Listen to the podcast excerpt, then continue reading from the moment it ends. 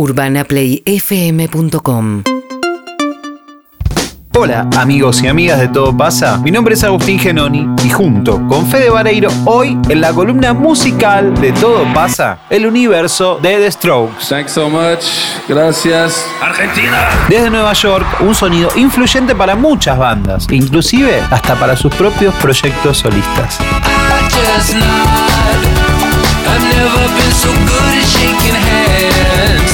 Hay otras bandas, lugares, caras visibles y no tanto que ayudaron a construir un repertorio solidísimo de canciones que vamos a escuchar en Todo Pasa. Y por qué no, conocer algunas historias detrás de los Strokes. Universo de Strokes en la columna musical de hoy en Todo Pasa. Fede Vareiro, Agustín Genoni. En todo pasa.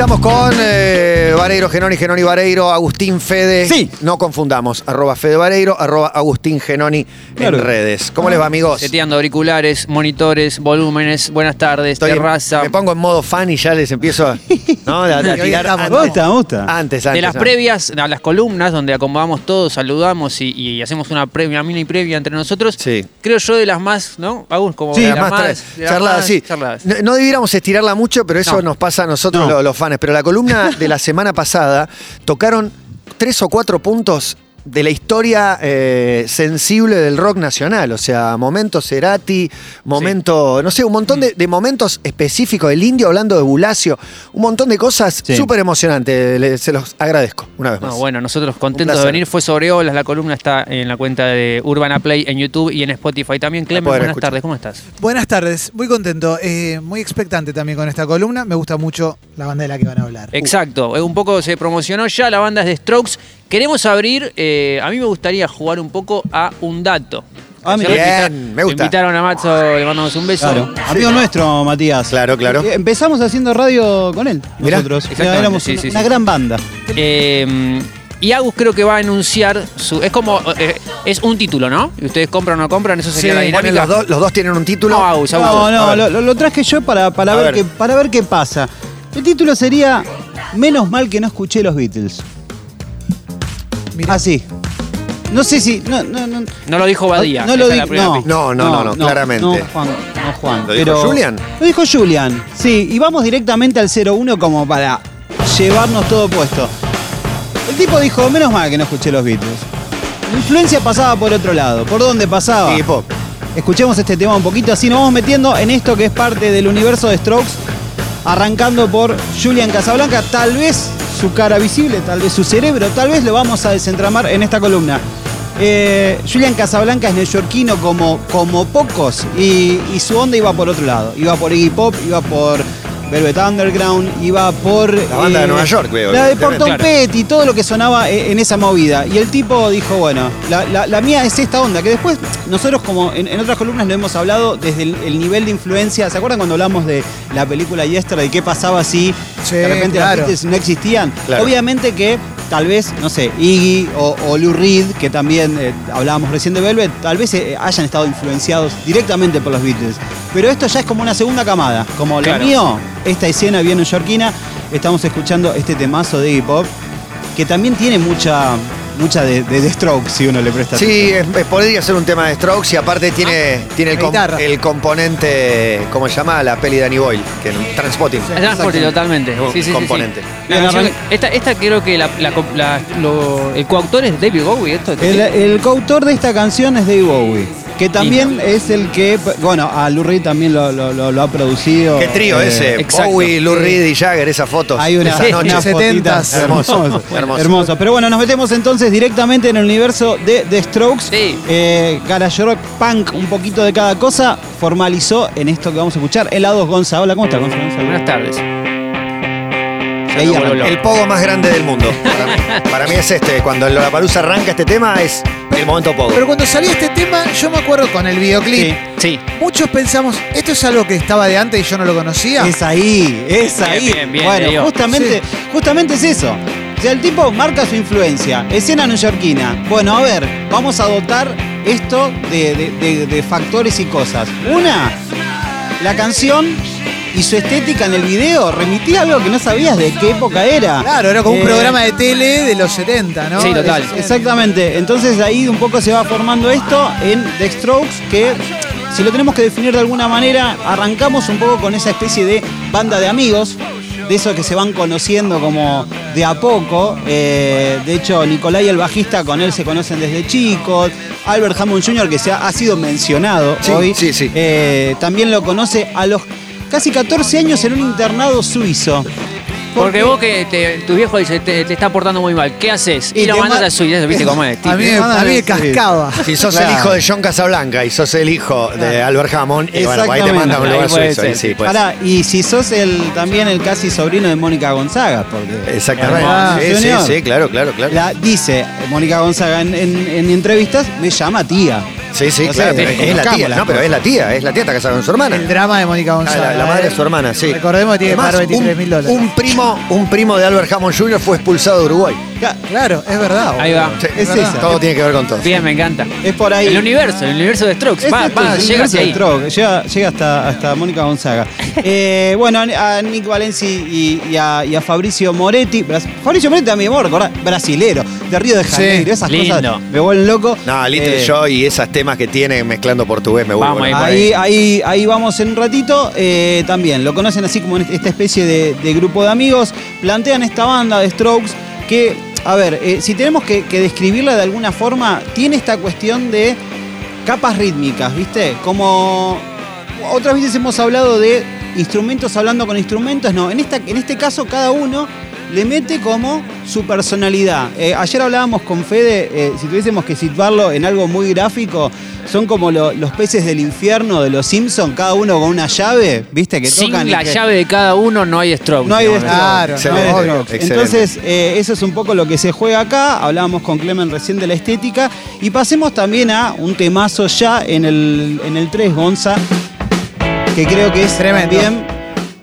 Me pone uno bueno esta No, canción. Por favor. Eh, perdón, acá están las bases de lo que es una guitarra de los Strokes Ujú. y es una persona en particular esto. Sí, sí, sí, ¿No? totalmente. Arbor, eh, yo creo que, creo que acá eh, se puede escuchar, si vos te, po- te concentrás, escuchás, puedes escuchar cada, cada instrumento.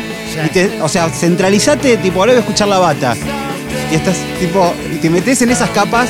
Es una batería, dos guitarras y el cantante y el bajista. Y el ¿no? Tipo, lo dijimos. Y hay, y hay una cuestión que ahora la vamos a hablar que tiene que ver con respecto a, a- a la voz de Julian Casablancas, pero sobre todo esto, una canción que hablábamos con nuestro amigo Santiago Adano, eh, Sí. que nos dio una mano eh, para meternos dentro de- del mundo de, de las tonalidades, y él nos decía. Hay muchas cosas que, que de los Strokes vas a escuchar en tonalidades mayores, que por lo general, ¿para qué se usan? Para hacer canciones felices. Cuando usas tonalidades mayores, ahí ya te va marcando que la canción, por ejemplo, tiene como una luminosidad distinta. Y The Strokes utiliza mucho las tonalidades mayores. Y le poníamos esta canción y nos decía, esta canción tiene tonalidades mayores, pero hay en un momento, que Este. es en este, Que va más melanco, ¿no? que es más melanco. Y yo le digo, claro, le digo, no sé de qué habla la letra, porque no la tenía en ese momento, pero le digo, para mí que tiene que ver algo melanco. Fuimos a leer la, la- la letra y en ese momento como que la tiro un poquito medio para abajo. Y es un poco esta construcción así. Mira, como- todo hombre de bien en algún momento tuvo este como tema favorito de, Sí, de los total. A mí me- gustaría cambiando. el 03 de nuevo, o sea, de- desde cero, Gonza. Porque es esto, yo lo dije espontáneamente. Me pone buen humor, ¿viste? Como, Sí. Es eso. Estoy adentro. Principio. Qué lindo, en vivo cuando arranca, que no te anuncian cuando lo van a tocar, es Sí. eh, Sí, sí, escucha sí, el como una griterío recompensa linda. aprobatorio. ¿Vieron en vivo de Strokes en algún momento? Matías, Sí, creo sí, que me un montón de veces, todas las que tocaron en Argentina, Ajá. más eh, una en Chicago. Esto. Bien, ¿te llevaste alguna perla de alguno de esos shows? Sí, vi On que- the Other Side, que es un Eh. tema que tenía noción de que no lo hacían en vivo. No entendí por qué, si metí un teclado, por qué no, no sé, no, no tocaban en vivo. Y cuando lo empezaron a tocar en Chicago, lo vi con mi hijo de 13, que en ese momento tendría unos 10, que estuvo todo el show saltando y cantando las canciones de principio a fin. Hermoso. On the Other Side, una canción más mid-tempo, digamos, relacionada, si la comparamos con esta que estamos escuchando, más descarnada, ¿no? No tan guitarrera. Total, la ser. guitarra es más como más filosa, parece ahí medio con, con un puñal. Sí, es Clemen, linda. Yo lo vi en el 2005 cuando vino, después lo vi en La Palusa y lo vi en Irlanda también. Hermoso. Mirá. Sí. Excelente. Un día Excelente. un nunca día- Me vuelvo loco. Pará, eh, Sí. porque todo Sí. esto yo me distraje en algunos momentos Sí. porque me estaba escribiendo con un amigo con el que hicimos la transmisión, que me, Ah, mirá. que me recordaba un montón de cosas. Le dije, estábamos laburando, además de todo eso que me estás contando. Un abrazo a ese vergallo que operaba ahí arriba, arriba del mangrullo. Hermoso. ¿Qué te contaba ahora? Ah, no importa. mirá, Eh. Contá, bueno, no seas mal. esta cuestión, ¿no? Bueno, Last Night Someday, dos canciones por ahí, la, la carta de presentación de una banda como The Strokes. eh, y también la, la gente que fue laburando con ellos en diferentes momentos. Un poco para vestir eh, las canciones y cómo se fueron transformando. Nos gusta meternos en la zona demo, digamos, de alguna manera, en el 04. Una early version, digamos, como una versión ahí primal de Someday. Con letra distinta, lo voy a dejar ahí para que escuchemos. Es un bar de Nueva York. Sí, todo flaquito. Igual ya está buenísimo. Está buenísimo, obvio. Pasa que también ellos cuando aparecieron eran el producto ideal. No se parecía a nada 2001. anterior, o sea, Claro. o sea, venía a romper con lo que ya estaba. Todos facheros, todos con onda. Sí, las canciones estaban Banda de buenísimas. New York, que tampoco son tantas las bandas de, de Tampoco Nueva son. York. No, y aparte hay algo que, que en esto de rescatar la estética y el sonido de antes, pero mezclado con que también era muy radiable, realmente sonaban en las radios y era para las radios. Y esa fue una de las cosas que también como, bueno, a ver, salimos de una escena, o sea, teníamos como distintas escenas. Estaba Seattle, teníamos el Britpop, bueno, a ver, volvamos un poquito a Nueva York, a los 70, a los 80 un poquito de eso, post-punk un poquito ahí, punk radiable y funcionó. Salir del new metal, importantísimo. Oh, Total, sí, ¿no? De- sí, sí. época. con Limbisky. Claro. Cien- 100%. Eh, y en la 05 también una canción muy conocida como para escuchar la versión de estudio. Y en el Live Once solo se vive una vez, como dirían Azúcar las Moreno. Azúcar Moreno. Claro, solo vives en el 11. claro, también. También una canción. A mí me predispone bien. 100%. Y com- Me gusta cómo la canta esta. A ver.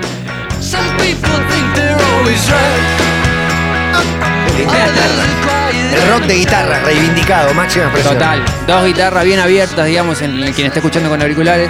No quiero spoilear. Vamos a escuchar otra versión de este tema también. Señor, sí, señor. Es divino.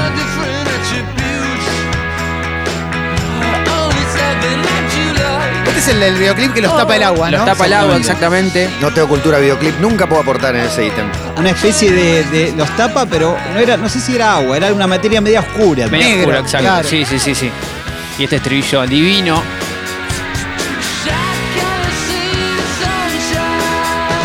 Gran cantante, Julián Casablanca. Sí, sí, muy bien. Increíble. Esta, esta es la parte de la columna donde el vídeo al que está en un auto escuchando esta canción, al- Qué lindo. medio estacionado al sol, tal vez. un Sí, hermoso. La persona que produce eh, todas estas canciones que veníamos escuchando con The Strokes es un loco que se llama Gordon, Rafa, eh, Gordon eh, Rafael, sí, ahí, ahí lo leí bien. Eh, y Clemen un poco anticipaba esto. ¿Cómo, bueno, se le voy a preguntar a Matías, porque Clemen ya tiene la respuesta. ¿Cómo te imaginas que es un demo de esta canción, You Only Live Once? Muy parecido a esta, como para que me digas, no. Exactamente. Exactamente igual. No, muy distinto, Me con otro imaginaba. clima. Y es un poco eso, cómo, cómo los productores y cómo los compositores la- nacen o mm, componen una canción y termina transformándose en, en otra cosa. El demo como la proto canción, de eso que está incluido en un lado B de, de- de todo ese disco, en el 06 es el siguiente. Ten decisions shape your life. Esta es Your Lily Once. You'll be aware of Está en Somewhere, la película de Sofía Coppola también. Sí. seven ways to go through school. Es que las canciones muchas veces nacen en esta primera versión para componer y después Sí. se transforman. Pero esto, Se van transformando y, y decidir y pelear que esto no es una buena idea. Y, tra- y decidir transformarlo en otra cosa también, ¿viste? Como- que mantiene la melodía, Total, cambia, tiene. Ahí va, ahí está. Tiene otro nombre, de hecho, esta, que no me acuerdo cómo se llama. Sí, se llama I've Tried Anything Once. aparte hay un, hay un piano, hay un. Claro, Casablanca sinte- suele componer con, con piano muchas veces. Después, obviamente, la dinámica de la banda hace que las Una canciones. banda tan guitarrera y tan poco piano. Acá tenés el. Sit me down. Shut me come. Él canta, no puede tener más onda, cómo estira las, las letras, las vocales. En On the Other Side es un ejemplo maravilloso. Ahora, si no lo trajimos, pero ahora si querés lo buscamos porque es una canción que también me vuelve loco. Pero me das un pie muy bueno porque la voz de Casablanca él en notas siempre eh, lo remarca como un instrumento más y hasta incluso como con esa eh, idea de esconderlo atrás de. viste que no, no es una. Por ejemplo, en el corte siguiente es el 09, perdón, no el siguiente, así saltamos un par de pasos.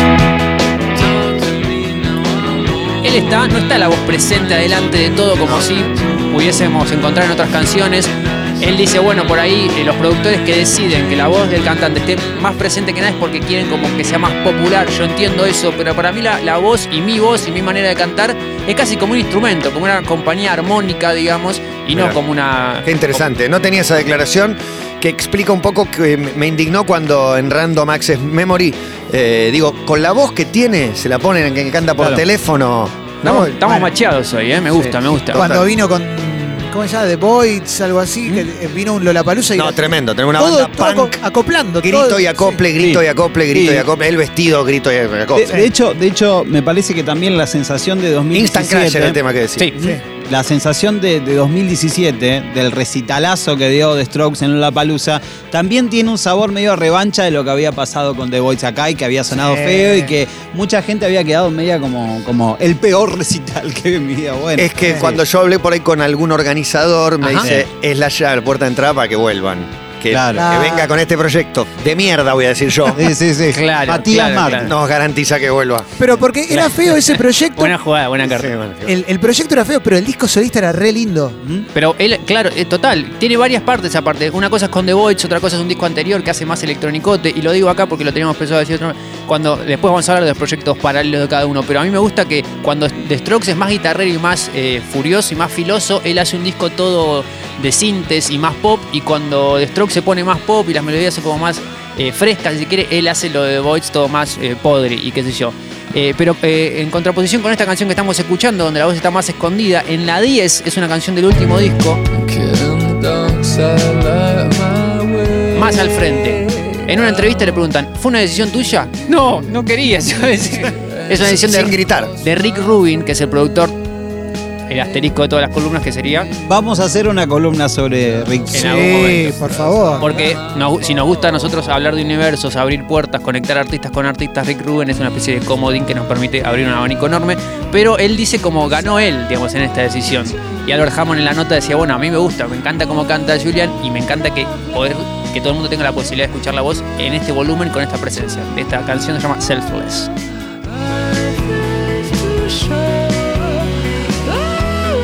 Está como más a... Del último, Más Le adelante. sobra, le sobra. Es del último disco de New Abnormal, Abnormal. Y te digo que ha sido un disco que, que también como cayó en un momento de pandemia, también Buen fue nombre. como bien para acompañar, estuvo también celebrado. Eh, Mauro, un amigo, me dijo, por favor digan que ese disco me salvó la, la Bien, cuarentena. la cuarentena, mirá. Un abrazo muy grande para Maurito. ¿Vamos al Eh, 11 chiquitito? Sí, vamos a ponerlo Porque lo, porque- lo nombró Matías, pero también como un ejemplo de decir, si la decisión depende de él o si él puede negociar eso, él decide esto. Pero yo digo, Están atrás de todo. este disco es maravilloso. Sí. Esta canción es hermosa. Llamaste a uno de los mejores cantantes contemporáneos. Sí. Y le pones este, este filtro a la voz. Pero lo importante igual es que está la bárbaro el tema igual. Para mí transmite igual, ¿eh? Sí, sí, sí. Para mí transmite igual. Esto. Esto pide cancha para mí. Imagínate sin, sin el vocoder, no sé qué efecto Sí, tiene. Yo imagino que multiplicaría, que hubiera llevado a la luna este tema. Pero, pero bueno, es, es eso. Pero está es, bien, está es bien. la decisión de. Lo, lo importante es que la decisión del, del tipo y que, y que eso genera un nuevo, un nuevo entramado, un nuevo color. Y, y tal vez si hubiese estado más arriba, no sé, ahí está, ¿viste? Está bien, Como está bien. mezclándose. Para mí no deja de ser un robotito. Son decisiones, diría Miguel Ángel Son decisiones. Bien.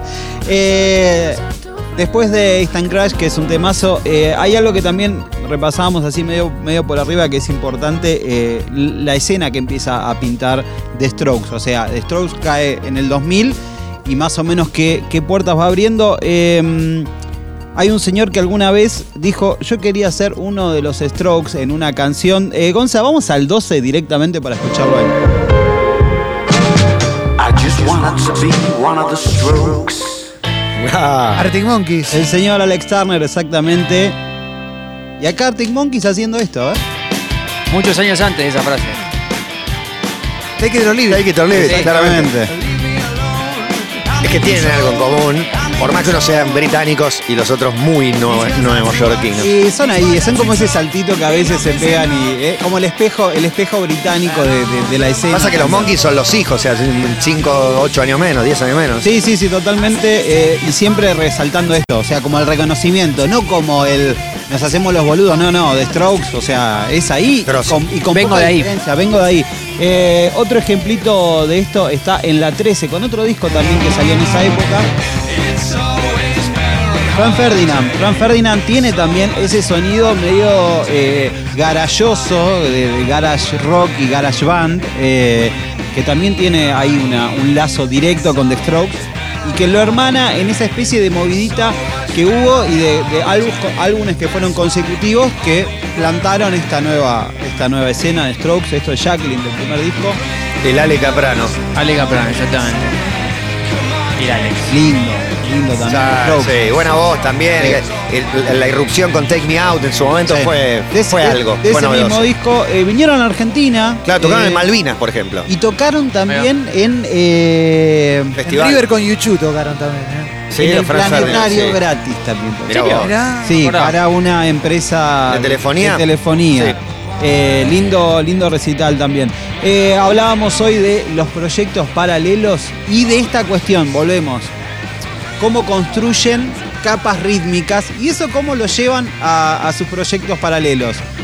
Vamos a ver que va a haber un común denominador en el aire, un, un- un cierto perfume similar. En el 14 Gonza vamos a escuchar a The Strokes por fuera.